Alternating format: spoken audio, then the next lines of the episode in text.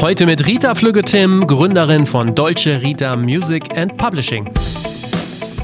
Aber eigentlich sind wir doch sehr groß ausgerichtet, weil wir eigentlich immer, immer nur Platz 1 oder Top 10 Artist haben wollen. Na, wir, wir, wir, wir sind breitenkompatibel. Wir machen jetzt keine Nischenmusik, wir machen jetzt nicht äh, kleines Kabarett oder sonstige Sachen, wir machen große Sachen. Herzlich willkommen beim Redfield Podcast mit Alexander Schröder. Bevor es losgeht, möchte ich euch Eddy.app vorstellen. Eine Abrechnungslösung für Musikroyalties, die sich an Labels jeglicher Größe richtet und im kleinsten Tarif nur 29 Euro im Monat kostet. Entwickelt wird die Software von RightsUp, einem Unternehmen, das Neighboring Rights in 37 Ländern managt. Und wir kennen das mittlerweile sicherlich alle. Seit Jahren werden die Daten für die Abrechnung insbesondere aus den digitalen Katalogen immer umfangreicher und mit Excel kommt man da schon lange nicht mehr weiter. Eddie verspricht da schnelle Abhilfe mit automatisierter Erstellung von Royalty Statements, die einfach zu verstehen sind. Und wie machen sie das? Unter anderem mit einem schnellen Katalogimport direkt aus den APIs von Spotify, Deezer und in Kürze auch Apple Music. Es gibt flexible Vertragsmodelle, die individuell jeden Deal abbilden können. Es können Verkaufsdaten von über 200 Distributoren und Aggregatoren importiert werden. Es gibt Kosten- und Vorschusstracking, viele Analytics und sogar ein Artist-Portal. Das alles im modernen Look, schön übersichtlich und intuitiv. Ich durfte mir selber auch schon ein Bild davon machen. Und die neuesten Features sind Self-Billing und Zahlungsautomation. Künstlerinnen und Künstler oder deren Managements können somit automatische Rechnungen für sich erstellen und Zahlungen über die App initiieren. Wer sich das jetzt alles einmal genauer in einem kostenlosen Webinar anschauen möchte, schreibt einfach eine E-Mail an hello at eddy.app mit dem Verweis auf den Redfield Podcast. Eddie wird geschrieben E-D-D-Y und die E-Mail-Adresse nochmal lautet hello at eddy.app. Also hello mit E. Schaut euch das mal an und jetzt geht's los. Viel Spaß.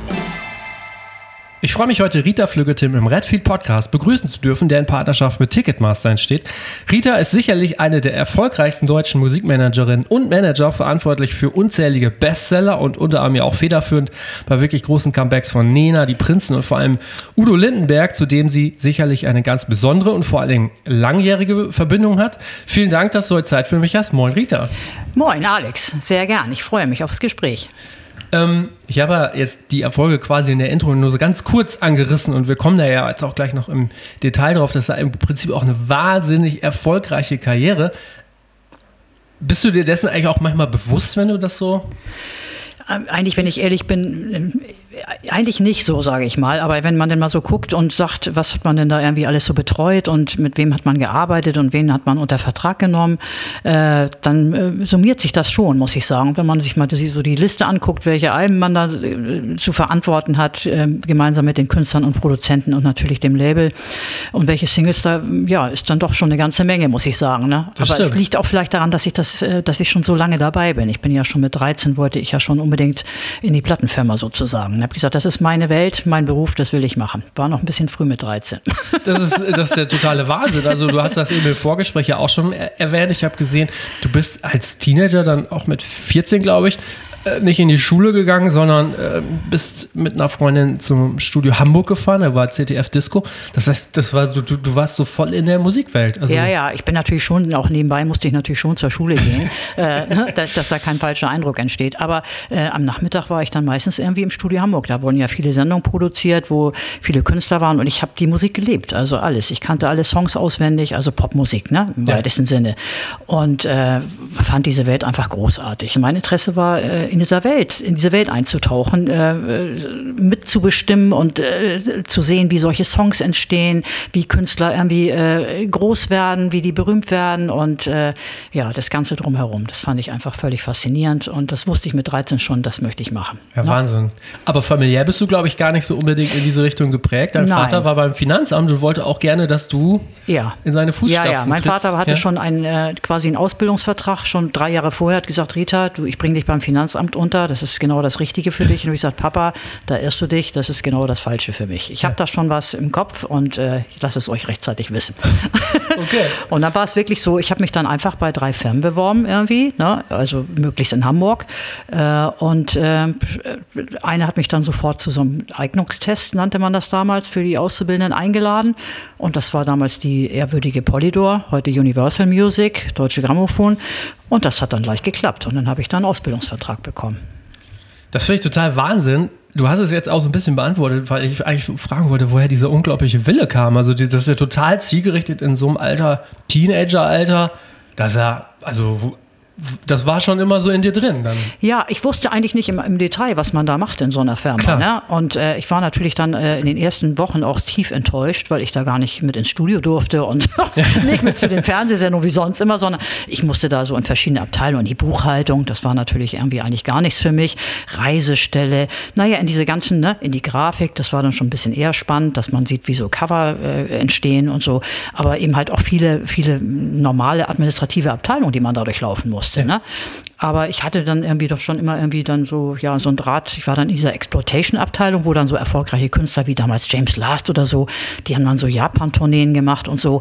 Und ähm, das, da kannte ich mich auch gut aus und das, da hatte ich gute Ideen auch, wie man, wie man da im Ausland noch, weiß ich nicht, das ein bisschen äh, besser verpacken könnte. Und, und, äh, und dann hat mich diese, äh, diese, diese Exploitation-Abteilung, weiß ich noch wie heute, da gab es einen Mann, der hieß Christian Lose, der hat mich sehr gefördert äh, und äh, der hat dann dafür gesorgt, dass ich, glaube ich, von, dem, von den zweieinhalb Jahren Ausbildung war ich dann, glaube ich, weiß ich nicht, fast ein Jahr da.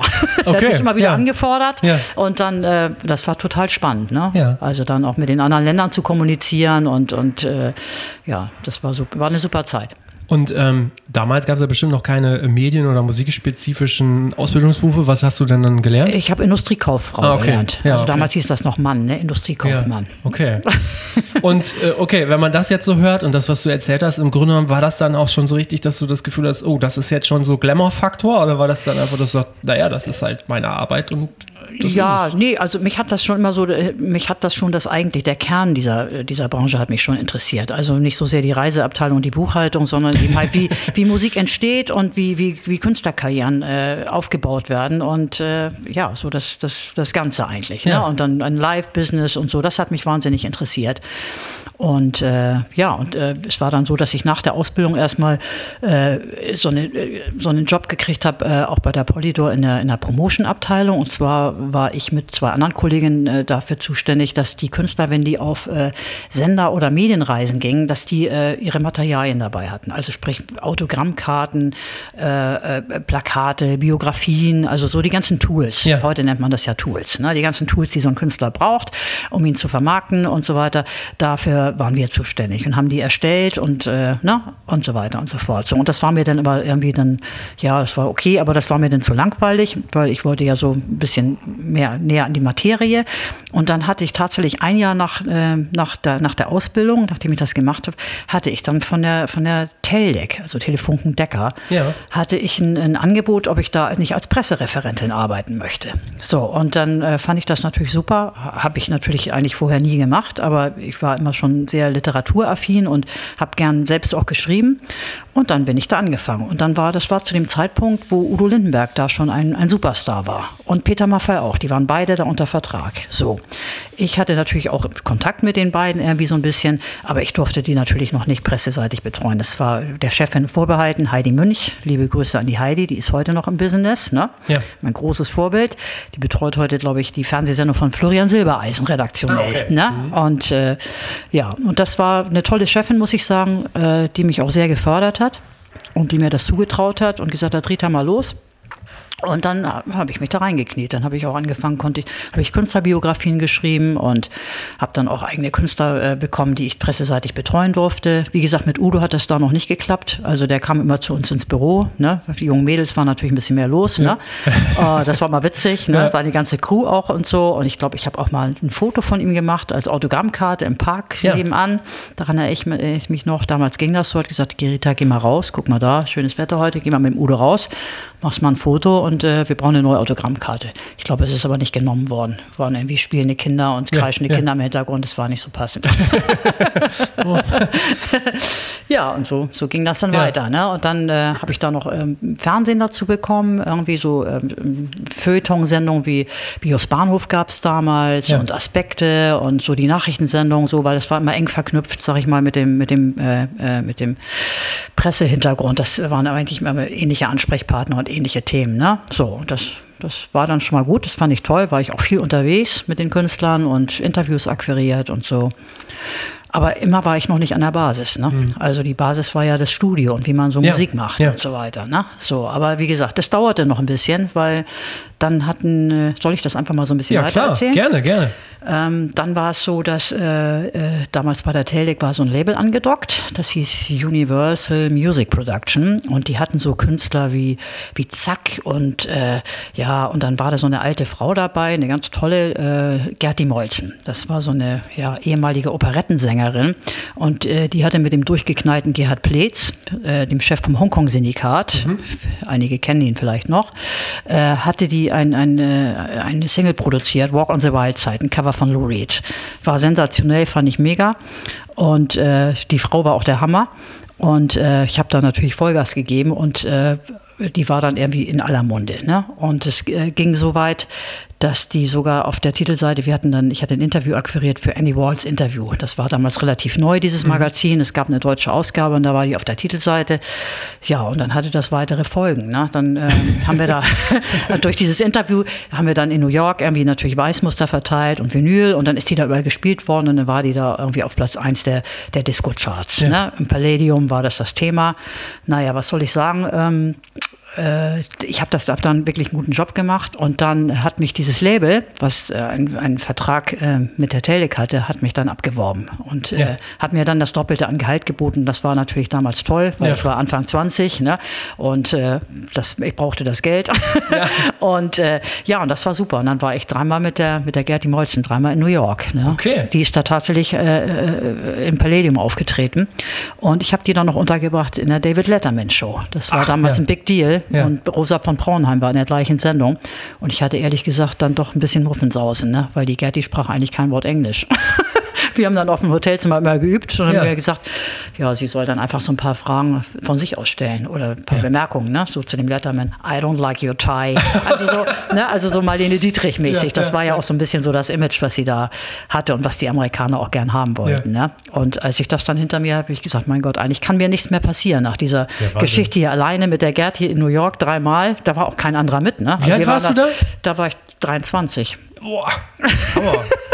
Ja. Ja, Krass. und da habe ich dann gedacht, gut, das, das geht jetzt. Also da kann eigentlich nicht mehr so viel passieren nach, nach dieser Geschichte irgendwie. Ja. ja, und so ging das dann weiter. Ne? So, und dann, äh, wie gesagt, war ich bei, bei dieser kleinen Firma und dann tat sich die Möglichkeit auf bei der Metronom, äh, wiederum ein eine Schwester- oder Tochterfirma der, der Universal äh, Gesellschaft, äh, die suchten da ein A&R, so, also Artist and Repertoire. Ne? Das ist der Oberbegriff eben halt für Leute, die Talente entdecken, Talente fördern, Produktionen leiten, Verträge mit denen machen und die, die Künstler quasi begleiten. Ne? So, und das war ja, was wollte ich unbedingt ja. machen. Also ja. das war ja eigentlich immer so mein Ziel. Und äh, da gab es einen Chef, der hieß äh, Klaus Ebert, den Geschäftsführer, und der hat mich sehr gefördert, muss ich sagen. Dem habe ich sehr viel zu verdanken in diesem äh, Bereich, weil erstens hat er eine Frau für diesen Job genommen, was damals sehr ungewöhnlich war. Ne? Ja. Und zweitens hat er mich wirklich mit ins Studio genommen, hat mir da von der Pike auf im Studio alles beigebracht, wie die Gitarrensound sind, was, wie man was mischt und ja, eigentlich wie man so produziert. Habe ich zugeguckt und habe mir da sehr viel gemerkt und äh, äh, auf der anderen Seite die, den Business-Aspekt, äh, wie man eben halt Verträge verhandelt, äh, eine, eine, Wirtschaftlichkeitsrechnung und all diese Dinge, die man natürlich genauso ja. braucht für diesen Job. Ne? Und das war, das war eine tolle Geschichte. Und äh, das Witzige ist, ich habe jetzt gerade vor ein paar Tagen äh, eine Nachricht erhalten, dass wir die ganzen alten ehemaligen Metronomer, dass wir uns treffen wollen jetzt in diesem ah, Jahr. Da gibt ja. es also wie eine Art Klassentreffen. Und da waren tolle Leute dabei. Ne? Also okay. muss ich wirklich sagen, ja. also die ich auch nie vergessen habe. Das war eigentlich so ja, eigentlich neben, neben der, der, der Warner-Zeit meine schönste Zeit ja. in der Industrie, muss ich sagen. Also wirklich war. Ich habe da Milva betreut, ne? große Künstlerin. Mit Deutsch war ein bisschen schwierig, aber wir haben uns da mit Händen und Füßen verständigt. Das ging auch, ein bisschen Englisch. Äh, war, war auch sehr erfolgreich, sehr toll. Eigentlich so ja, deutschsprachige Sachen in erster Linie habe ich da auch schon gemacht. Ja. Ich habe zwei mit Truckstop gemacht, die waren auch Ja, lustig. ja. Ja. So, und ja, so ging das dann immer weiter. Und dann gab es die Sendung Formel 1, da hatte ich dann natürlich auch mal ein paar moderne Sachen und so. Also es war äh, Bonnie Bianco, genau, Bonnie Bianco, großes Thema damals. Stay Okay. Platz 1. Wir hatten dann die Nachfolgesingle und das Album, das lief super klasse. Da bin ich mal noch nach äh, Mailand geflogen, das weiß ich auch noch, als war ich ja auch noch sehr, sehr jung. Mit der Bravo, die habe ich dann natürlich auch noch weiterhin immer betreut für meine Themen. Das war immer so, dass ich nicht nur die Musik gemacht habe und betreut habe im Studio und Verträge mit den Künstlern gemacht habe, sondern so mein äh, heutzutage äh, zu nennendes Netzwerk dann doch immer auch genutzt habe. Ne? Also so, ja. Chefredakteur von der Bravo. Ich bin dann auch persönlich darüber geflogen und äh, habe dann diese Stories auch äh, für, für meine Künstler dann auch Ja. gemacht und auch zum Teil TV-Sendungen, ne? weil ich das ja alles auch mal gelernt habe und diese Kontakte hatte. Ne? Ja, Und das hat sehr viel Spaß gebracht. Ja, und glaub dann. Äh, War das eine große Umstellung für dich oder war das so einfach so ein fließender Prozess, dann dieses NA-Bereich mit? Ich fand das ganz toll, weil ich habe mir natürlich am Anfang ganz viel Mühe gegeben. habe mir alle, alle Demos immer angehört. Wenn jemand Ja. Demos geschickt, habe ich mir gleich alle zehn Songs angehört. Ja. Heute kann man das gar nicht mehr so zeitlich nicht. Dann guckt man erstmal zwei, drei Songs. Passt das überhaupt? Ist da was interessant dran? Dann hört man weiter. Aber damals habe ich mir alles angehört und ich habe den ellenlange Rückmeldungen geschrieben, wie, was, was ich an den Songs gut finde, was verbesserungswürdig ist. Und die waren alle völlig baff und gesagt, wow, sowas haben wir noch nie gekriegt und toll und dass du Ja. dich da so mit beschäftigst und so. Und da hat sich das auch so ein bisschen rumgesprochen. Ne? Aber äh, wie gesagt, ich wollte ja dann auch ein paar, paar große, äh, erfolgreiche Künstler, wollte ich dann ja auch sein. Und äh, die haben dann noch ein bisschen auf sich warten lassen. Mal Milva habe ich ja jetzt nicht selber gesigned, die war schon da, die durfte ich dann betreuen und ein paar andere. Aber wie gesagt, Bonnie Bianco, da war ich maßgeblich mit beteiligt und äh, ja, und dann ging das so weiter. Ne? Dann äh, gab es dann irgendwann auch ein Angebot wiederum von dem von dem ehemaligen äh, Telefunken-Decker-Konzern, der jetzt der, der Warner Group gehörte, nämlich East West Records.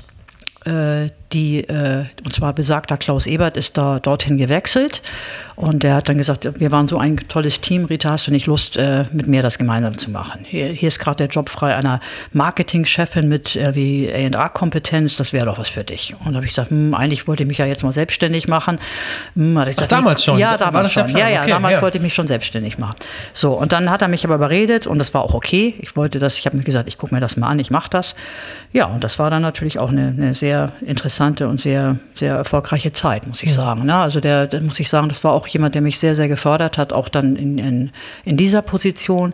Äh, wobei ich dann diesen Marketingjob nach zweieinhalb Jahren äh, gab es eine Umstrukturierung in der Firma und ich wollte eigentlich wieder zurück in die Basis. Ich wollte eigentlich wieder A&A machen. Ja. Das kam mir da zu kurz, ne? weil als Abteilungsleiter mit, äh, weiß ich nicht, 14 Leuten hat man ständig Personalgespräche und ne, also sieht eigentlich so, dass die ganze Struktur am, am Laufen ist und ist selbst wenig weniger aktiv und äh, so im Studio und Talente entdecken, das war gar nicht mehr drin, muss ich sagen. Ja. Also die Sachen, die wir hatten, konnte ich dann irgendwie war die Vermarktung angesagt und das war mir war nicht das, was ich eigentlich langfristig machen wollte. Und dann bin ich zurück ins A&R gewechselt und äh, das war, war wirklich eine, eine tolle Zeit. Also Ja. ich hatte dann irgendwie Lust, habe ich gesagt, ich bin ja auch immer so, so ein Fernseh-Film-Fan schon damals gewesen. Habe gesagt, das ist eigentlich ein tolles Medium, äh, äh, wo man eben halt auch Mu Musik hört und auch Musik hörbar machen kann, ohne dass man sie jetzt groß bewirbt, sondern wenn man es dramaturgisch toll einsetzt bei äh, Filmen oder auch in, in Soaps, äh, ist das ein ganz, ganz großartiges Medium. Und dann habe ich da um da vielleicht zwei Projekte zu nennen, einmal äh, mir damals die Gruppe Selig ausgeliehen, die damals ja sehr, sehr erfolgreich waren und Ja. am Start waren. Und äh, da hat der Till Schweiger seinen ersten Film gemacht, Knocking on Heaven's Door. Ja, ja. Und da habe ich gesagt, das, ist, das müssen selig machen, die Musik. Und das war total geil, damals mit Franz Blaser. Und äh, der, der Till Schweiger fand das auch super. Und dann haben die Jungs live, dann war der Film, gab es einen Rohschnitt und dann haben die Jungs wirklich im Studio sich formiert, mit allen, mit Stoppe, mit Schlagzeug, alles drum und dran und haben dann mal live zu der Leinwand die Takes eingespielt. Ja, also es ja. war ganz wie, wie ganz früher so, ne? wie beim Stummfilm ja, ja, quasi. stimmt, ne? ja. Und das war sensationell und äh, ja, und das war auch ist ein ganz, ist ein ganz, ganz toller Soundtrack geworden und den, der Titelsong war ja dann auch sehr erfolgreich, nochmal die Coverversion von Knocking on Heaven's Door. Ne? Es war eine ganz tolle, tolle Zusammenarbeit, muss ich auch sagen und ähm, wo ich die Band auch sehr kennen und schätzen gelernt hat. Aber ja, und das zweite, das kommerzielle Gegenstück war dann, äh, waren dann Serien, unter anderem äh, diesen Marienhof, der damals ja, ja sehr erfolgreich ja. war. Und da hatte ich die Idee, habe gesagt, Mann, das ist totale Zielgruppe, überall junge Leute da, alle haben das geguckt irgendwie, das wäre doch super, wenn wir da irgendwie äh, ein bisschen Musikkooperation machen können. Und dann haben wir da wirklich tatsächlich, habe ich da für Warner äh, äh, eine Musikkooperation erwirkt, sodass wir dann immer irgendwie sowohl äh, Schauspieler, die singen konnten, aus, aus, ja. aus deren Serie, unter anderem diese Laura, ne, die mhm. von der die Rolle Laura gespielt hat und äh, die, da haben wir dann 500.000 Singles verkauft mit immer wieder. Also das hat auch super ja. funktioniert. Aber auch weil die, weil die selber auch alle Lust drauf hatten und äh, die Drehbuchautoren und gesagt haben, Mann, das ist, ist für uns auch toll, wenn unsere Schauspieler irgendwie so äh, noch eine, eine, zweite, eine, eine, zweite Fähigkeit haben und, und sich durch die Musik nochmal irgendwie äh, den, den Zuschauern nähern. Und äh, das war eigentlich eine, eine klasse Zusammenarbeit, muss mhm. ich sagen. Also hat sehr, sehr gut funktioniert. Ja, und dann, äh, wie gesagt, ich bin ja immer selbst, also ich bin ja selbst irgendwie so Endverbraucher, ne? Und äh, ich liebe ja Musik und mich trifft das dann manchmal auch genau wie die Endverbraucher. Ich sage, oh, ist das ein toller Song, ich kann nicht mehr schlafen. Und das, das war dann bei einem Song, der hieß äh, Conte Patiro. Und den habe ich, weiß ich noch wie heute, ich hatte irgendwie gerade äh, Termine mit, mit Interviews mit einer Band in Hamburg. Und dann hatte ich eine halbe Stunde Zeit. Ich hatte eine Pause. Dann habe ich gesagt, ah, ich brauche unbedingt eine neue Hose. Geh mal hier um die Ecke. Und da war irgendwie, ich weiß nicht, Uli Knecht hatte da irgendwie äh, Sonderangebote oder so. Und dann bin ich da rein, habe eine Hose anprobiert. Und dann lief dieser Song Conte Partiro. Und ich war fertig, fertig, fertig in der Umkleidekabine bin dann zu den Damen vorne am Empfang gesagt, ja, was ist denn das da für ein Lied? Was spielt ihr denn da? Ja, das wissen wir auch nicht. Das macht immer unser Chef. Der ist in Belgien und der stellt immer die Bänder hier für den Laden zusammen. Ach so, sag ich toll. Darf ich mal die Visitenkarte da lassen? Ich muss diesen Song, äh, wer das ist und so. Äh, völlig fertig. Damals war das ja noch nicht mal eben googeln im Internet. Ja, ja, ja. Was ist Shazam, das? Gar nichts. Ne? So, und dann tatsächlich haben die mich eine Woche später angerufen und gesagt, ja, der, der Künstler heißt Buccelli. Wie gesagt, Buccelli? Bocelli? Ich kenne nur Botticelli, den Maler. Wer ist denn das? Ja, aus Belgien. So, und dann habe ich äh, meine alten Freunde da bei der Polydor angerufen und habe gesagt, sag mal, äh, ihr habt da so einen Bocelli irgendwie in, in, in, Belgien und so, könnt ihr mir die Platte mal schicken? Ja, machen wir. So, und dann kam diese CD an und ich war überwältigt nach wie vor, diesen Song. Ich konnte nicht mehr, mein Mann ist durchgedreht, weil ich den jeden Tag zehnmal gehört habe. Und ich sagte, ja, das ist ja so. Das ist ja leider jetzt nicht bei uns, aber mhm. was soll's. So, und dann gab es halt äh, bei äh, gab es bei East West ja die Zusammenarbeit mit Henry Maske und äh, Jürgen Otterstein hatte die ein, hatte das äh, ja geregelt mit dem Henry Maske. Es war eine ganz, ganz tolle Kooperation auch und äh, quasi für seine Boxkämpfe äh, die Musiken ja, genau. bereitzustellen, genau. ne? ja. so in, äh, was, was er sich auch wünschte. So und dann ähm, gab es wieder einen großen Boxkampf, mit der, äh, wo die Sarah Breitmann singen sollte. Und dann ähm, äh, Sarah Breitmann habe ich da zu dem Zeitpunkt ja auch betreut mit, mit dem wunderbaren Produzenten Frank Petersen. Und dann habe ich gesagt, das ist ja doch eigentlich jetzt der totale Song für die Sarah Breitmann, für den Boxkampf. Das wäre doch mega. Also super. Ne? Der müsste natürlich jetzt irgendwie, weil das war ja der Abschiedskampf, müsste natürlich irgendwie jetzt Englisch und müsste natürlich auch auf diesen Abschied hinweisen, weil der andere war ja in Italienisch. Ja, dann äh, fanden, wir, fanden alle die Idee ganz toll und äh, Jürgen hat das dann mit dem Henry Maske geklärt. Der fand das auch super. Ja, und dann haben wir gesagt, jetzt brauchen wir ja noch einen Duettpartner. Ne? Was machen wir denn jetzt irgendwie? Also es sollte ja eine Coverversion Sarah ja, mit jemand ja. anders. Ne?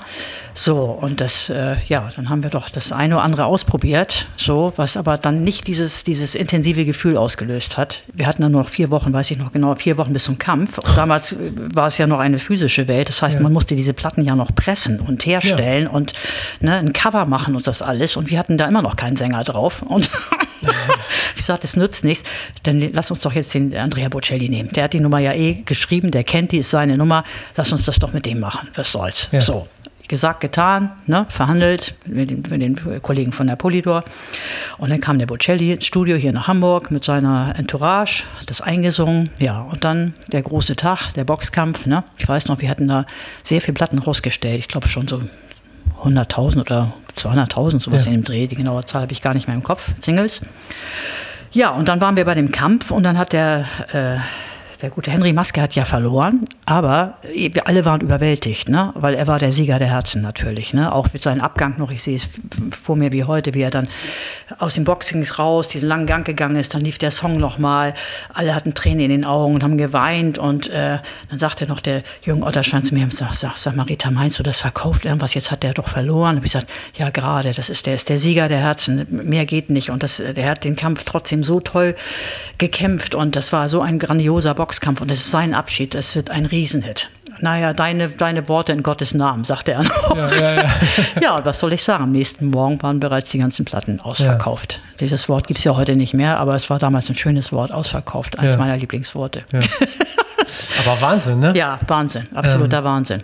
Das Glaubst du, das hätte auch funktioniert ohne den Boxkampf? Also es ist immer so diese Kombination, das glaube ich nicht. Ich, das glaube ich nicht. Ich ja. glaube, das wäre, es war genau richtig mit dem Boxkampf. Ja. Natürlich hätte diesen Song äh, niemand verhindern können, weil der Song einfach großartig ist. Ne? So, der, der Song hätte wahrscheinlich auch, wenn Andrea Bocelli einen ähnlichen Plot gehabt hätte mit ihm alleine, wäre das auch ein Riesenhit geworden. Ja. Aber so war es ja viel schöner. Ne? Also mit dem Duett, das war ja grandios. Eins, eins meiner, meiner schönsten Aufnahmen, muss ich sagen.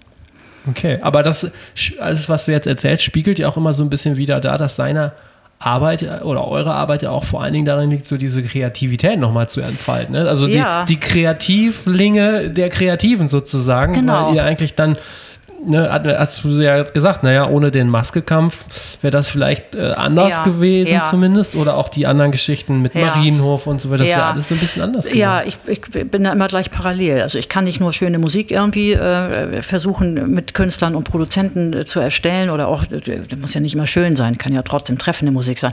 Man muss eigentlich parallel immer schon gleich sagen, wie man das irgendwie an den geneigten Zuhörer bekommt. Also wie, wie, wie, erreicht man die Leute? So, das muss eigentlich immer schon parallel, während dieser Song entsteht, geht, ist das schon, rattert das schon immer in meinem Kopf.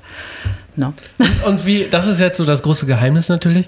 Ähm, machst du das dann einfach so, weil du weißt, so, naja, wenn es mir gefällt, dann gefällt es auch vielen anderen oder also wie ja, gehst du oft, da vor? oft ist es so. Also wenn es mich trifft, ich bin ja ein sehr empathischer Mensch und sehr emotionaler Mensch und ähm, sei es Filme oder sei es Bücher oder sei es, sei es, dass jemand irgendwie schön erzählt oder ein Zitat bringt. Äh, wenn, wenn mich das trifft, kann ich mich eigentlich immer darauf verlassen, dass es vielen ja. anderen normalen Menschen, was ist heute normal, aber so normale Mitteleuropäer, äh, die das Herz auf dem rechten Fleck hat, dass die das auch berührt. Mhm. So und da muss ich mich drauf verlassen können. Ja. Manchmal liege ich natürlich auch daneben und manchmal muss ich auch sagen, versagt einfach der Endverbraucher.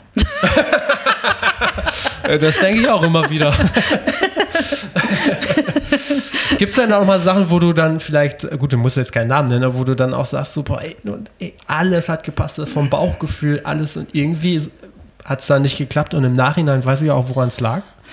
Ja, äh, so richtig weiß man da nicht, woran es lag, mhm. Äh, aber es, äh, es hat dann immer einen Grund. Also ja. ich habe die Erfahrung gemacht, wenn, wenn Sachen zu konstruiert sind ne, und man sich da zu viel Gedanken macht um ja. die Pläne, dann, dann geht es manchmal nicht auf. Und wenn man, wenn man so ein... Guter so ein, Punkt, ja. Ne, das ist, dann, ist, dann ist es auf einmal zu konstruiert und die Leute draußen sind überhaupt nicht doof, ganz im Gegenteil. Also man kann denen nicht irgendwas so äh, da rausgeben, wo, sie, wo man sagt, ja, das könnte treffen und guck mal, das ist jetzt so konstruiert. Wir haben an das gedacht und das gedacht. Also wenn man es zu sehr konstruiert hat, ja. funktioniert es meistens nicht. Also es muss, es muss schon irgendwie, es muss schon, das Künstlerische muss schon von dem Künstler kommen, deshalb mhm. heißt er auch so. Ne? Okay.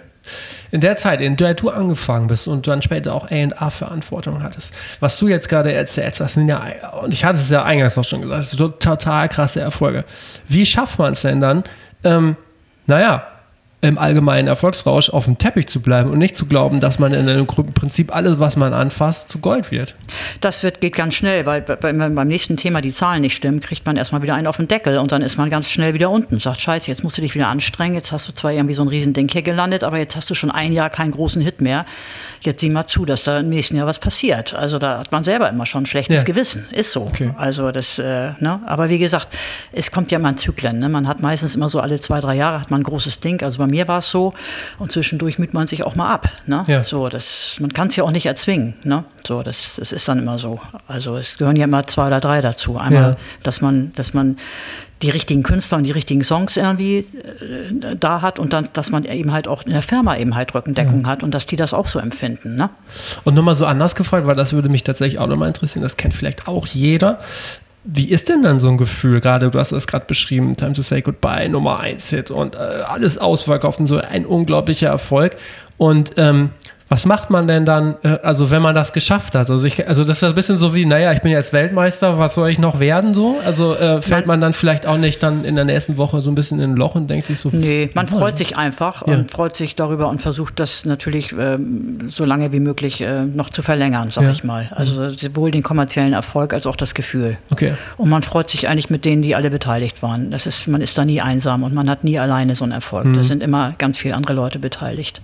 Ja, ne, das ist immer ein Zusammenspiel Deshalb, äh, ne, es gibt ja auch so einen Clive Davis, den ich sehr bewundere und sehr schätze, ein großartiger Mann, aber auch der macht das nicht alleine. Der hat auch mhm. ein Team dabei, so und ganz viele Leute, die da mithelfen und, äh, ja. und ihn auch manchmal berichtigen, ne, weil man, ne, es liegt ja auch meine Ergänzung. Ich bin auch nicht alleine. Also ich habe auch immer, äh, früher hatte ich eine Assistentin, jetzt habe ich eine Partnerin hier, die Jennifer Berger, die muss ich auch mal nennen an der Stelle. Das ist auch eine ganz, ganz tolle Frau. Also wir sind beide Frauen irgendwie und äh, wir ergänzen uns toll. Die ist irgendwie fast 30 Jahre jünger als ich, ne, ist aber trotzdem, wir kommen immer auf einen gemeinsamen Nenner, weil ja. die auch ein Mädchen aus dem Volk ist, so und auch äh, ja auch empathisch ist und trotzdem aber auch eine gute Business-Seite hat und also äh, ne, man ist da nie allein. Hast du denn das Gefühl, wenn du das jetzt so erzählst, es ist viel Teamwork, ähm, hast du generell so das Gefühl, dass das Team hinter den Kulissen auch genug gewertschätzt wird, insbesondere von den Künstlerinnen und Künstlern? Ja, mal mehr, mal weniger. Mal mehr, mal weniger. Also mehr kann ich dazu eigentlich okay. gar nicht sagen. ja. äh, ne? Es ist, ist, ist, natürlich immer ein Unterschied. Also in, in so einer Position, wo, man so A&A macht, also so nah am Künstler dran ist oder an seinem Werk und so weiter äh, und überhaupt Künstler unter Vertrag nimmt, äh, setzt das immer eine relativ äh, starke Bindung voraus, ne? wo man sich ja auch wirklich reingibt und sagt, also äh, ich, ich kämpfe jetzt für dich und dafür kämpfe ich für drei andere nicht und ich bin addicted. Mhm. Also es mhm. ist eigentlich so, als wenn man, es ist wie eine Verlobung, die man eigentlich eingeht, ne? was die Bindung angeht. Also ja. man muss sich da schon committen und man will es, also ich bin zumindest so und ich will es dann auch wissen und gehe mit dem auch durch dick und dünn. Lieber ja. durch dick als durch dünn, aber zur Not auch durch dünn. Und das ist ein langer Weg und mhm. da muss man sich gegenseitig sehr vertrauen und äh, darf dieses Vertrauen auch nicht, äh, nicht missbrauchen. Ne? Und in, in so einer Funktion in der Plattenfirma ist es ja so, man muss natürlich der eigenen Firma, die zahlt einen ja auch und die zahlt auch das ganze Businessmodell und auch die ganzen Aufwendungen für den Künstler. Äh, ne, die hat natürlich auch ein Anrecht darauf, dass das irgendwie möglichst ja. gelingt und gut wird. Äh, aber man muss natürlich auch, äh, man hat so eine Twitter-Funktion, ne, die, äh, das ist auch mal ein Spagat. Man muss natürlich trotzdem auch an den Künstler denken. Und wenn der Künstler sagt, ja, aber ich kann das jetzt nicht oder ich äh, möchte den Song jetzt doch noch nicht oder ich möchte ihn so nicht, ich möchte ihn nochmal anders, dann muss man auch den Weg mit dem Künstler gehen, weil ohne den Künstler kann man nichts veröffentlichen und der muss auch happy sein. Ja. So, und das, ja. äh, das ist ein, äh, ist ein großer Teil dieser Arbeit. Mhm. So, und das, dieses Vertrauen auch zu halten. Und ja. wenn, auch wenn Firmen dann sagen, ja, wir haben uns das jetzt aber anders überlegt, passt jetzt doch nicht so in die Zeit, wir wollen das jetzt nicht, oder das Video haben wir jetzt doch weniger Budget, dann muss man in der Firma für den Künstler trotzdem auch kämpfen, damit ja. man dieses aufrechterhält, auch dieses Vertrauensverhältnis, weil ohne dieses Vertrauensverhältnis hat der Künstler keine Bindung zur Firma. Ich stelle so, mir sehr schwer vor in der eigenen ja, Firma. Man ist, ja, ja, das ist, ja. das ist immer eine Gratwanderung, aber, aber ich habe das meistens sehr, sehr gut hingekriegt. Ja. Und, äh, ich, weil ich ja beide Seiten sehe. Also das, natürlich muss die Firma auch zufriedengestellt werden. Ne? Die investiert da und macht und tut, da ist ja auch ein Riesenapparat dahinter und es sind auch gute Leute, äh, die da ebenfalls mit Herzblut dabei sind und das umsetzen und da jeden Stein umdrehen drehen. Mm, äh, aber wie gesagt, man, man, muss, man muss es beiden recht machen. Mhm. Ne? Und das hat man immer mal ein paar Konflikte, sowohl mit dem Künstler oder mit dem Manager als auch mit der Firma. Aber das ist halt der Job. Ne? Ja. Und das muss man, muss man gut machen. Ja.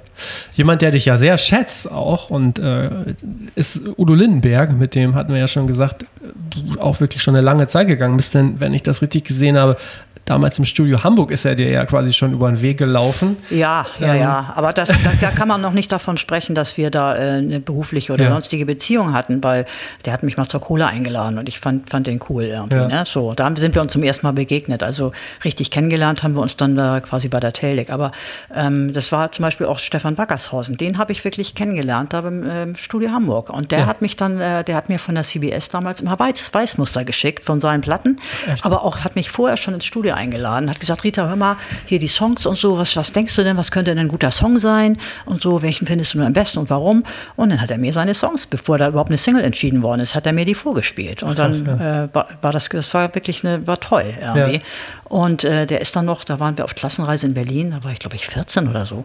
Und er ist da in unser Schullandheim gekommen, in Berlin, und mit der Gitarre ja. und hat da für mich und meine ganze Klasse, hat er da äh, klar, quasi so ein Privatkonzert gegeben. Ne?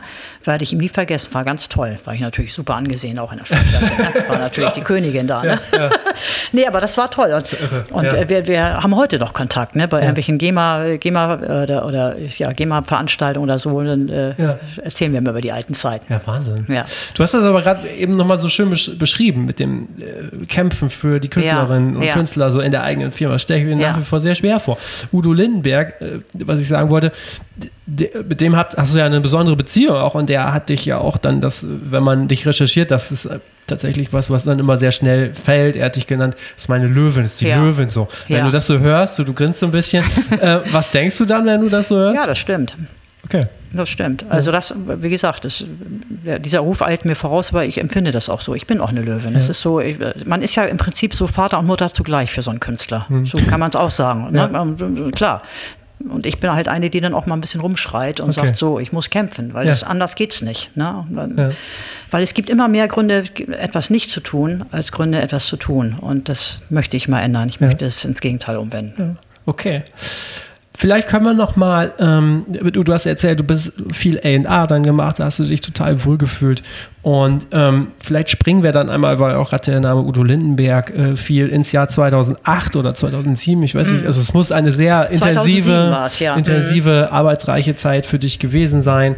Ähm, es war im Prinzip ja das, das Comeback von, von Udo Lindenberg, was Mhm. du dann federführend so äh, mitbetreut hast, was ja dann total durch die Decke ging. Also wenn man auch überlegt, von wo er eigentlich kam. Also vielleicht kannst du das nochmal so ein bisschen exemplarisch erklären, was da passiert ist, was, du- was, so, Mhm. was du machen konntest da. Ja, also es war so, dass Andreas Herbig, der ja leider nicht mehr unter uns ist, ein begnadeter Produzent äh, aller Zeiten, sag ich mal, ähm, äh, der ja auch in frühen Jahren schon ein, ein großer Fan von Udo war und mit Udo auch ähm, vor, ich glaube ich, damals 20 Jahren schon mal zusammengearbeitet hat, mit Annette Humpe damals zusammen.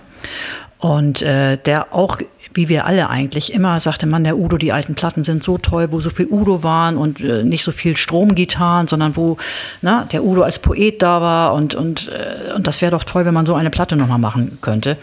Und äh, das hat der Andreas Herbig schon zwei Jahre vorher gesagt und dass er das mal probieren möchte. Und wir haben gesagt, wunderbar, großartig, versuch das. Ja, und dann hieß es, ja, wir haben angefangen und dann, ja, jetzt ist erstmal wieder Pause, jetzt haben wir erstmal ein Dreivierteljahr nichts mehr gemacht oder so. und dann, ja, und dann irgendwann äh, äh, war es, hat er gesagt, ja doch, wir sind jetzt schon so weit, wir haben auch schon ein paar tolle Songs. Dann habe ich gesagt, ich möchte das jetzt sofort hören. Sagt er, nein, das geht noch nicht, wir müssen noch ein bisschen weiter und so.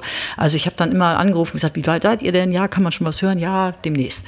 So, und dann war dann wirklich irgendwann demnächst und dann haben sie mich eingeladen ins Boogie Park Studio, Udo und Andreas Herbig und äh, haben mir fünf Songs vorgespielt.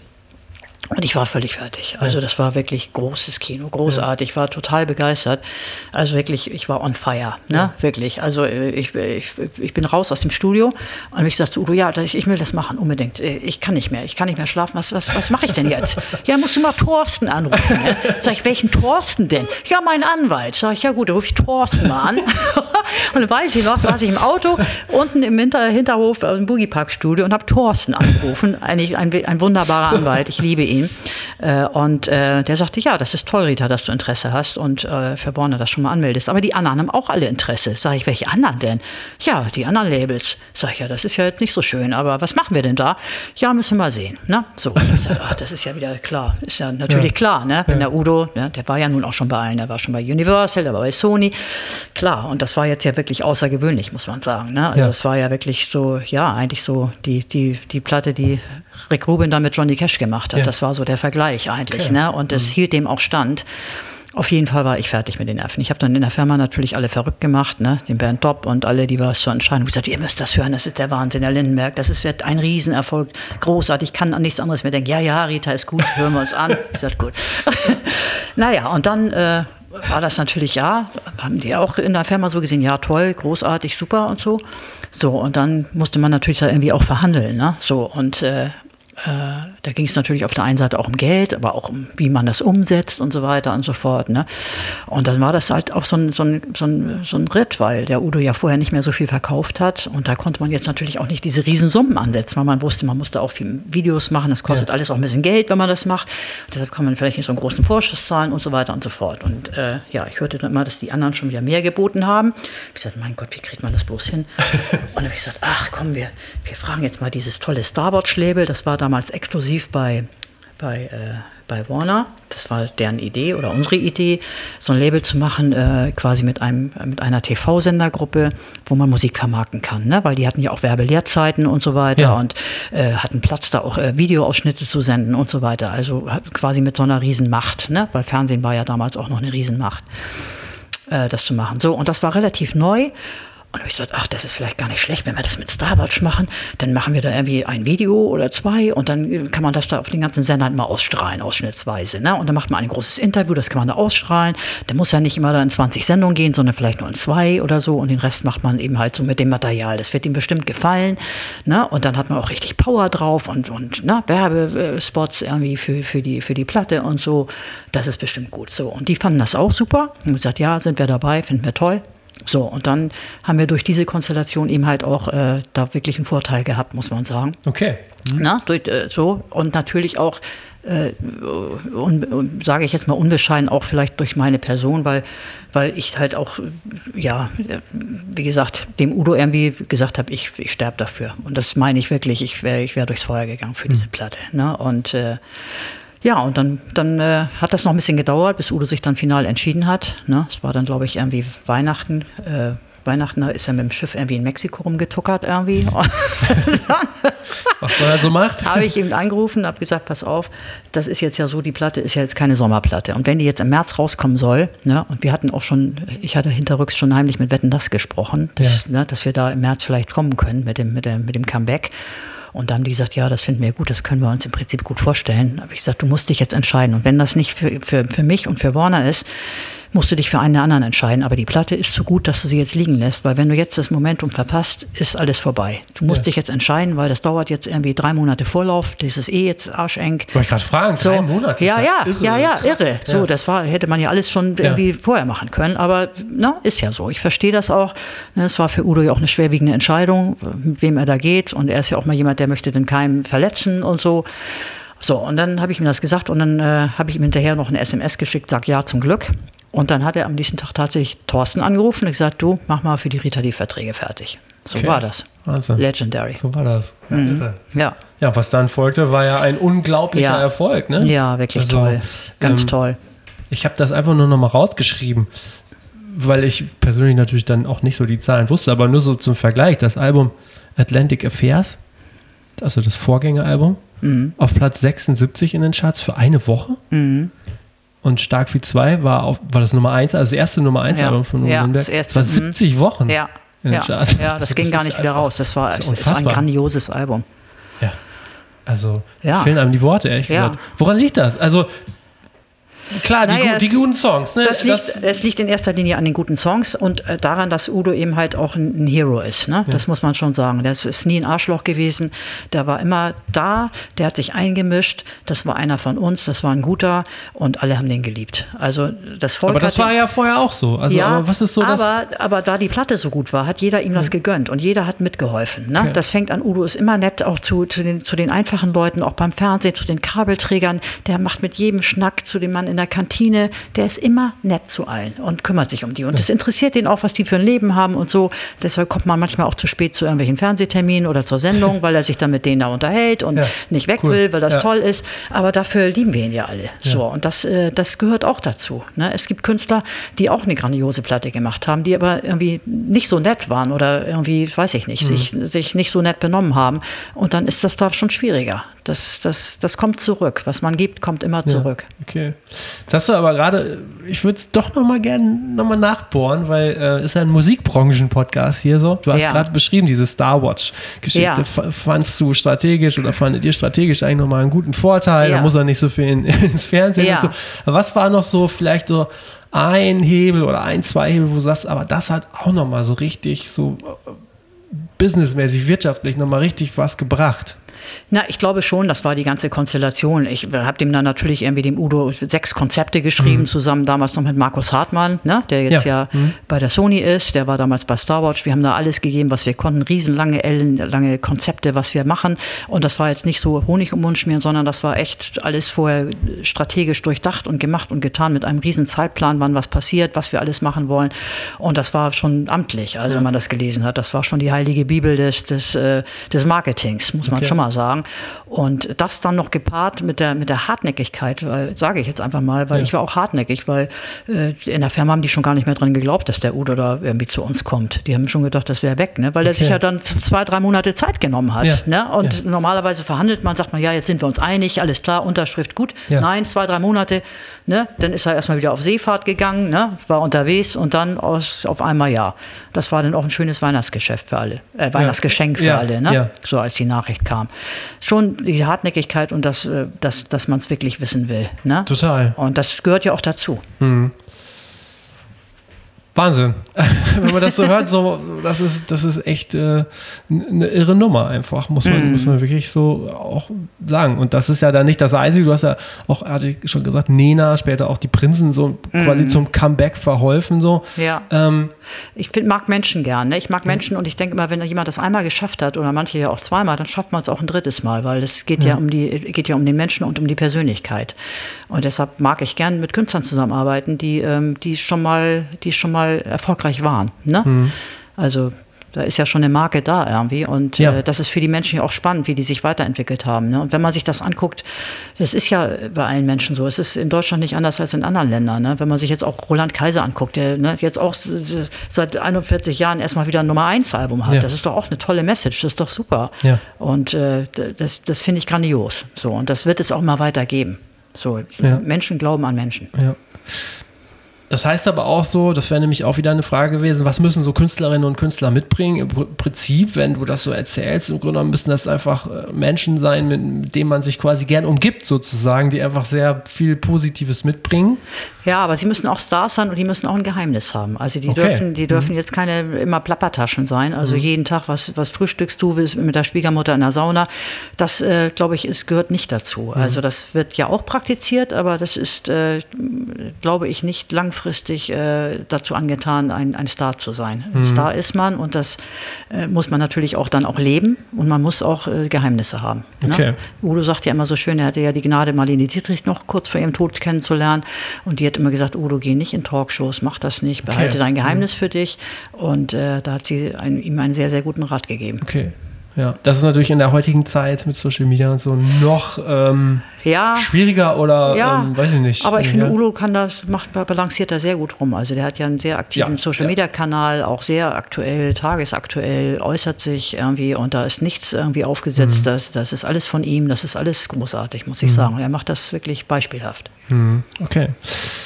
Wir haben viel über Alben gesprochen. Ich würde tatsächlich auch noch mal eine Frage an dich stellen die auch immer wieder heiß kon äh, kontrovers diskutiert wird, nämlich die Frage, die Diskussion Singles versus Album. Was ist da so deine Meinung, wenn dir Leute sagen, ach komm, das mit dem Album, das brauchen wir doch alles gar nicht mehr machen. Also aber ein paar Singles machen, dann ist so alles. Also früher hieß es ja immer Single-Hit macht Album frisch, ne? Das ist ja hm. so ein blöder Spruch okay. aus der Musikindustrie. Ja. Da war natürlich immer was Wahres dran, ne?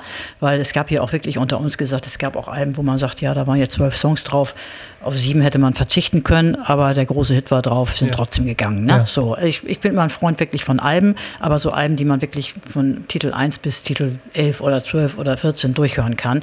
Ja. Äh, das ist natürlich immer eine hehre Herausforderung, äh, so muss man wirklich sagen, aber es gibt ja genügend Beispiele, wo es so ist. Also ja.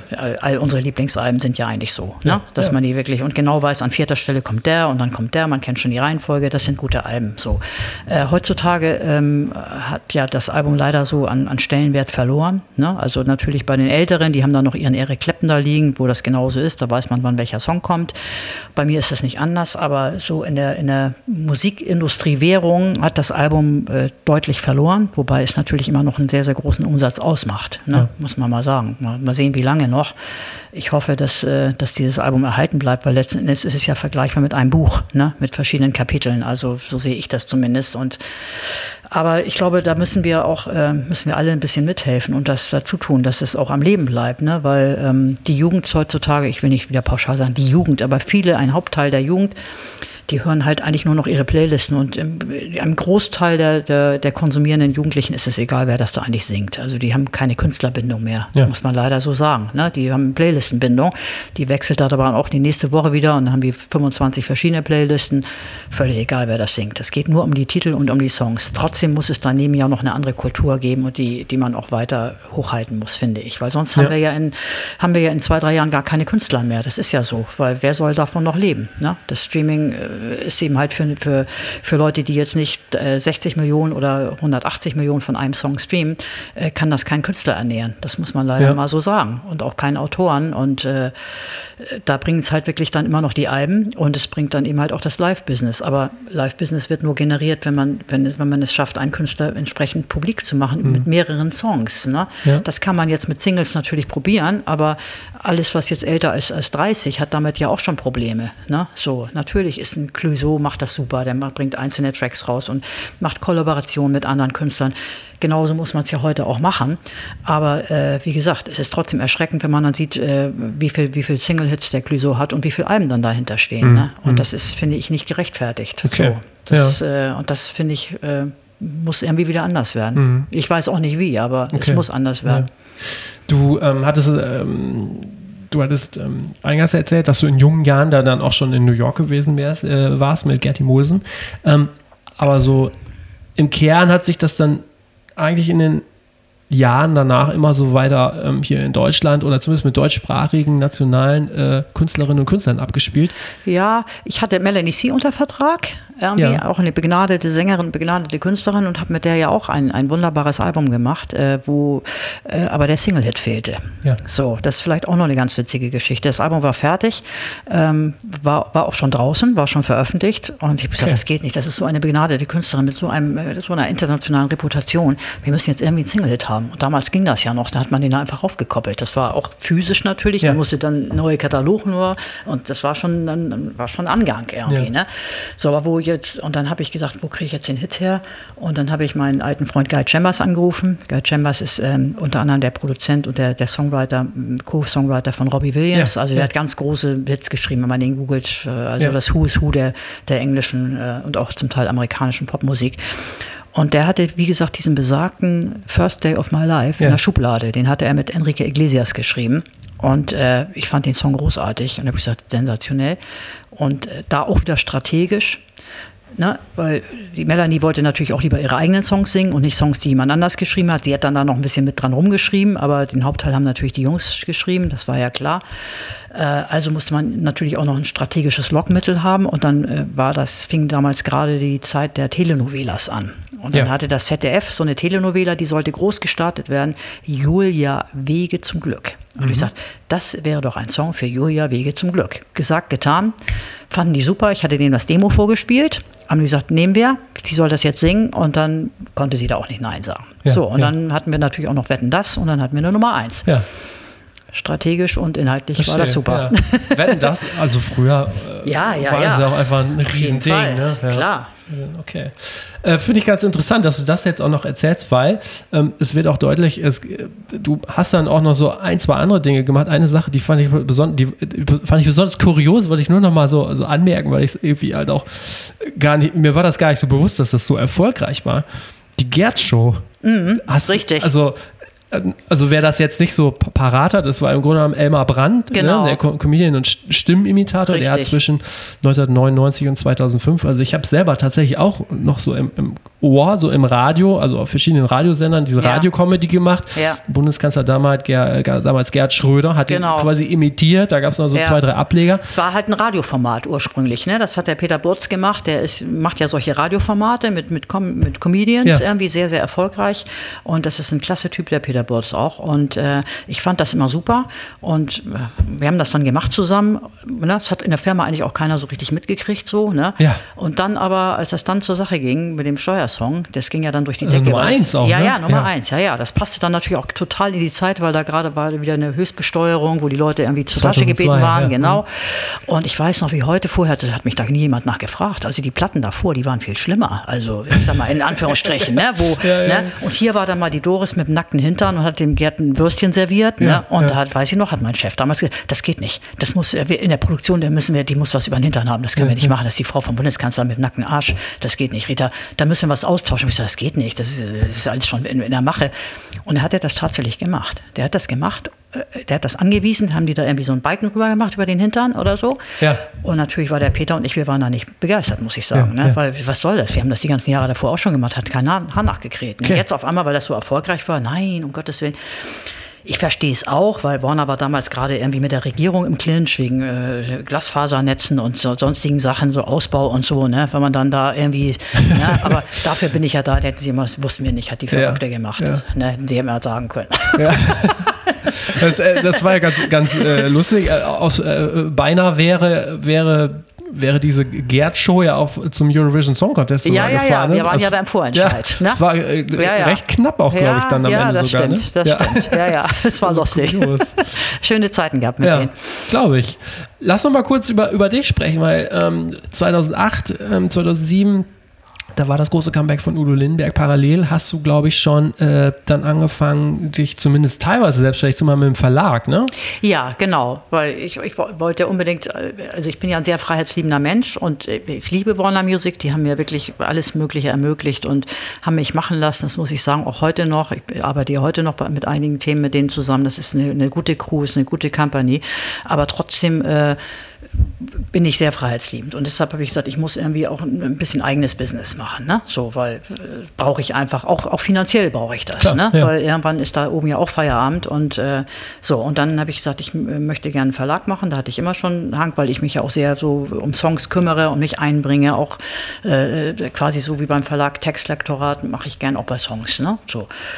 Und das wurde mir dann auch genehmigt. Ne? Ich sollte, musste den dann natürlich dann im Hause abschließen, also bei Warner Chapel. Das war aber auch gut alles mit Natascha und so, eine großartige Frau, ne? eine der führenden, äh, die, die führende Verlagschefin, würde ich mal so sagen, die einzige Ja. ne? in Deutschland. Große Karriere gemacht auch, Natascha, tolle Frau. Ähm, ja, dann habe ich den Verlag gegründet und das, ja, das ließ sich eigentlich auch ganz gut an, muss ich sagen. Also ne? Ja. mit Martin Tingwall sehr viel gemacht, mit dem Ja. äh, Komponisten, der auch für Udo viele Hits geschrieben hat. Ne?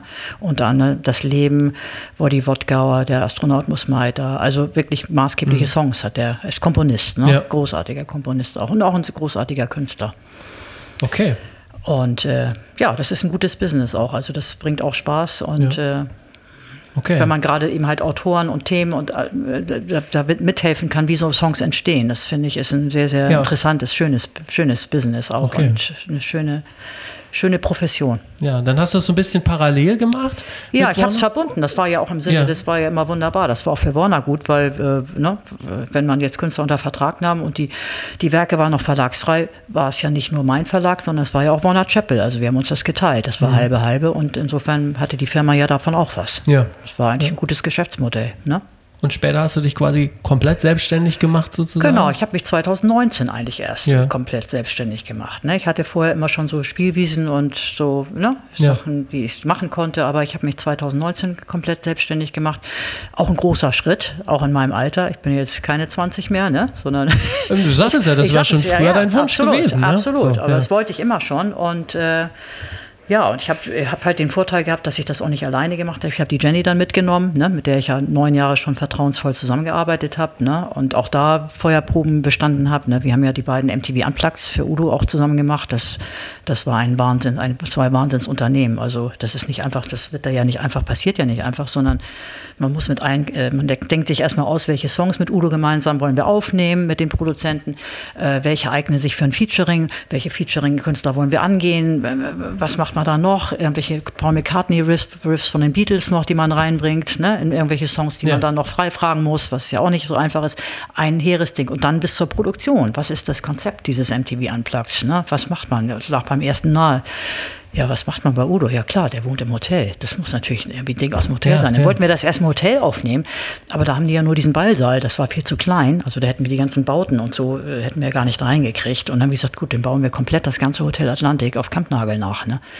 So, also auch ein riesen finanzieller Aufwand, ja. ne? so mit allem drum und dran. Ne? So dann die ganzen Gastkünstler da, ne? Verträge, verhandeln. Äh, wir waren auf einmal auch eine Fernsehproduktion. Ne? Ich sehe Jenny da noch, die hatte so einen Schlüsselbund, glaube ich, mit 20 Schlüsseln für die ganzen Kabinen da und die Garderoben von den ganzen Gastkünstlern. Äh, wir haben eine Aufnahmeleitung, wir haben da alles gemacht. Ne? Ja. Von, von rund um die Uhr. Wahnsinn. Ja. War, war, ein, war ein tolles Ding, aber war mega anstrengend. Ja. Und eine riesen finanzielle Verantwortung, muss ich sagen. War, war, ja. war, schon, wenn das in die Hose gegangen wäre, hätte ich mich früher selbstständig machen müssen. Ja, ja, okay. Wie bist du denn heute aufgestellt? Vielleicht kannst du das nochmal kurz umreißen. Du hast gerade gesagt, du machst das mit Jenny zusammen, ihr seid im Ja, also wir, wir, haben, wir haben Deutsche Rita Music and Publishing, der Name sagt es ja schon. Also ja. Wir, wir, wir sind eigentlich ein Label, also wir, wir machen auch Veröffentlichungen, kleinere Veröffentlichungen machen wir auch mal selber so. Ne? Aber eigentlich sind wir doch sehr groß ausgerichtet, weil wir eigentlich immer immer nur Platz 1 oder Top 10 Artist haben wollen. Ne? Wir, wir, ja. wir, sind breitenkompatibel. Wir machen jetzt keine Nischenmusik, wir machen jetzt nicht äh, kleines Kabarett oder sonstige Sachen, wir machen große Sachen und äh, auch populäre Künstler. Und das ist, so sind wir ausgerichtet und deshalb brauchen wir da auch mal starke Partner. Ne? Wir arbeiten gern mit Majors zusammen, ne? natürlich gern mit, mit Warner Music, äh, logischerweise. Und äh, ja, machen da aber eben halt, wir machen auch Beratung, also wir beraten auch Künstler oder auch wir beraten auch äh, ja, Live-Agenturen mal so. Aber wir sind halt auch nur zu zweit. Ne? Also wir haben dann noch mal ein paar externe, die man ja. mal dazu buchen kann. Aber im Grunde genommen machen wir jetzt nicht 30 Künstler, sondern wir machen immer ein, zwei zur Zeit maximal, weil das ist immer bei uns ein rund um die Uhr Job. Das ist, der wird voll, voll betreut, man ist mit allem äh, dabei, mit jedem Fitzelchen. Das ist sehr arbeitsintensiv und das kann man nur leisten, wenn man sich da voll drauf konzentriert. Na? Jetzt habe ich nochmal eine andere Frage. Also wenn man mit dir spricht, also du hast es schon gesagt, von Anfang an war dir klar, Musik, Musikbranche, du hast gerade erzählt, eigentlich so gefühlt 24-7 Musikbranche. Wie schwer fällt dir das denn, dich mal zurückzunehmen oder auch mal eine Auszeit zu nehmen, das eben nicht zu machen? Also es fällt mir eigentlich äh, auf der einen Seite relativ leicht, aber ich, ich habe eigentlich nie eine Auszeit. Also klar, ich habe ein Haus an der Ostsee, da bin ich am Wochenende immer und da gucke ich aufs Meer und mache da Spaziergänge und fahre da Rad und solche Sachen und äh, bewege mich da in der Natur. Aber auch da habe ich immer irgendwie Sachen im Kopf. Das ist eigentlich immer toll. Ja ich habe das Leben so mir ausgesucht. Ich finde das super. Also mhm. deshalb, ich so mit mir und Rente, äh, ja, kann man irgendwann, werde ich die natürlich mal beantragen, die Rente, aber ich glaube, ich werde immer weiter arbeiten. Ja. Also ne, ich werde dann auch irgendwann vielleicht nicht mehr so viel arbeiten, aber das wird mich nie loslassen. Ja. Es gab auch nie mal einen Punkt, wo du gesagt hast, jetzt leckt mich doch irgendwie mal alle am, am allerwertesten, ich wechsle die Branche, das geht mir alles Nee, hier, eigentlich nicht. Habe äh, nee. hab ich nie okay, gehabt. Nee, weil ich ja. finde, man muss dann immer so umdenken und sagen, wie, wie, wo ist meine neue Rolle in dieser ja. Branche? So, und äh, die habe ich für mich ja jetzt gefunden, auch wenn die Zeiten im Moment nicht so die rosigsten sind, ne, gerade für dieses ja. Repertoire. Aber äh, wie gesagt, ich bin ein normales Kind aus dem Volk und die Menschen sind, haben sich nicht so geändert, die sind nicht so unterschiedlich. Und ich habe sehr viele Freunde, Bekannte, die alle auch gern Musik hören und in Konzerte gehen. Und die äh, wollen weiterhin irgendwie Sachen auch mit Inhalt haben, weißt du? Und ich werde deshalb nicht irgendwie meine Profession ändern und jetzt Gangsterrapper unter Vertrag nehmen. Ne? Das können die ja gerne alle weitermachen, aber mein Metier ist ein anderes. Ich möchte Künstler fördern, die irgendwie auch was zu sagen haben. Das ja. muss nicht, also um Gottes Willen, das muss kein, keine Lebensberatung, nicht philosophisch sein, aber es muss einfach irgendwie ansprechend sein. Es muss gut sein, es muss auch unterhaltend sein. Ja. So und trotzdem darf es nicht so, so samp sein. Ja. Ich finde eine absolut beeindruckende Persönlichkeit, eine beeindruckende Karriere. Vielen Dank, dass du das alles mit uns geteilt hast. Ich fand es sehr aufschlussreich. Sehr gern, danke. Und, ich, ähm, ja. und ich wünsche mir, wie gesagt, äh, ich wünsche mir ein paar mehr Frauen, die auch den Mut haben, das zu machen und sich da nicht unterkriegen lassen. Und äh, ja, das würde ich mir für die Branche wünschen. Es gibt ja ein paar Beispiele, wo sich da doch ein bisschen was ändert jetzt. Ja, ne? ja. So Warner zum Beispiel hat ja auch äh, die Doreen Schink jetzt als äh, Co-Präsident. Das finde ich schon mal ein großartiges Zeichen, dass jetzt Frauen auch wirklich an der, ganz oben in der Geschäftsleitung angekommen sind. Das ist längst überfällig und das ist jetzt schon mal ein guter Anfang. Ja, definitiv. Das denke ich auch. Herzlichen Dank. Alles Gute. Danke. Und wir sehen uns. Danke, auf jeden Fall. Ciao. Ciao. Vielen Dank fürs Dranbleiben, fürs Durchhören bis zum Ende. Das freut mich sehr. Vergesst nicht, ähm, den Podcast zu bewerten oder auch zu abonnieren. Und ich sage ja immer, empfehlt ihn gerne einer Person, mindestens einer Person weiter, wenn es euch gefallen hat. In der nächsten Woche natürlich, wie immer, sonntags 9 Uhr geht es weiter. Ich habe gesprochen mit Oliver Kolb, der zusammen mit Carol von Rautengans Golden Gate Management gegründet. Das war ein sehr unterhaltsames und lustiges Gespräch. Äh, wir haben über Produzenten gesprochen, wir haben über wilde Ausflüge nach äh, New York und LA gesprochen, unter anderem mit Fred Durst. Das gibt es nächste Woche.